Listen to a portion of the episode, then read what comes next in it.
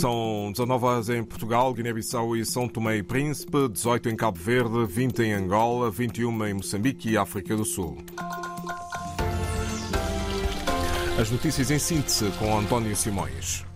O governo moçambicano equaciona a possibilidade de declarar o estado de emergência para a província de Cabo Delgado, no norte do país, devido ao aumento da violência extrema. A possibilidade foi avançada pelo primeiro-ministro Adriano Malayane, para quem a situação vai ainda a ser avaliada pelo Executivo. Os quatro sindicatos dos professores santomenses marcaram uma greve eh, para, a partir do dia 1 de março. Os professores exigem um aumento do salário base para cerca de 400 euros, mas o Primeiro-Ministro rejeitou a proposta, defendendo eh, um diálogo realista para se evitar a greve. No caderno reivindicativo de 22 pontos, os quatro sindicatos do setor referem que a situação dos professores tem vindo a degradar-se e que a perda de rendimento nos últimos anos tem sido muito acentuada. Ora, o Primeiro-Ministro santomense, Patrício Trovada, reagiu, pediu diálogo, mas deixou claro que não vai ser possível pagar 400 euros aos professores. O bolso, o cofre do Estado não é tão extensível assim. Então, o que é preciso é continuarmos a negociar uh, na base também da boa-fé.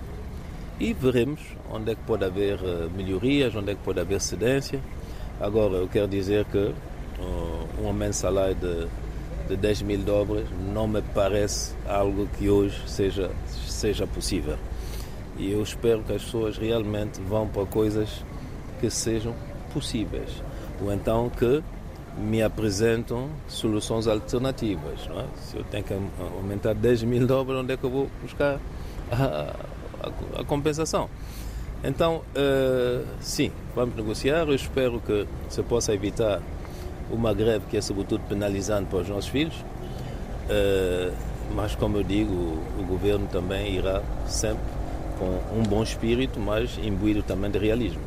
Patrícia Trovado adiantar que não vai ser possível pagar o que os professores querem. O Procurador-Geral da República de Angola reafirmou hoje na província do Mochico que os processos judiciais instaurados à antiga Presidente da São Angola, Isabel dos Santos, e ao ex-vice-chefe de Estado, Manuel Vicente, não estão parados. Helder Pitagros disse que a PGR continua a aguardar pelas cartas rogatórias da acusação enviadas às autoridades dos Emirados Árabes Unidos, onde reside Isabel dos Santos. O magistrado referiu também que, por questões eh, formais do processo, a Procuradoria-Geral da República de Angola aguarda ainda pela carta rogatória enviada para Portugal, país onde residem pessoas arroladas no processo relativo à empresária angolana. Em relação a Manuel Vicente, o processo já passou da fase de instrução preparatória, seguindo depois para inquirição, onde serão eh, ouvidas as testemunhas e onde vai ser feita depois a instrução contraditória. A sessão portuguesa da Amnistia Internacional organiza amanhã, das 18